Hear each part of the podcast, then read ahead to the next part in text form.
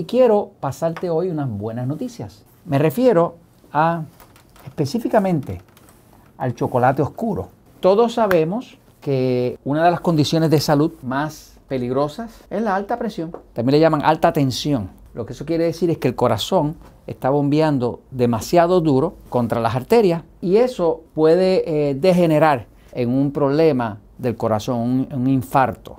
De hecho, hay una cantidad increíblemente grande de gente tomando medicamentos para la alta tensión o la alta presión. Este estudio se publicó en el 2011 que se llama eh, el, chocolate oscuro y la alta presión. Básicamente lo que se demostró con este estudio es que cuando el chocolate es de 60 a 70% de pureza, que es el chocolate oscuro de verdad, reduce la presión en todos los participantes, irrespectivo de si la persona tomaba medicamento o no.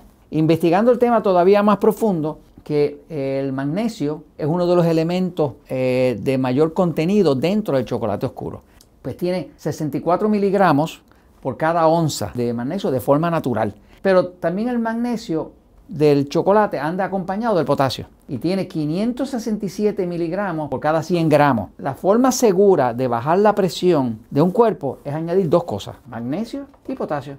Sobre todo si usted tiene una persona que padece de alta presión o alguien que quisiera evitarla, pues el chocolate oscuro es una solución, porque la verdad siempre triunfa. Mmm. Mmm. Mmm. Wow.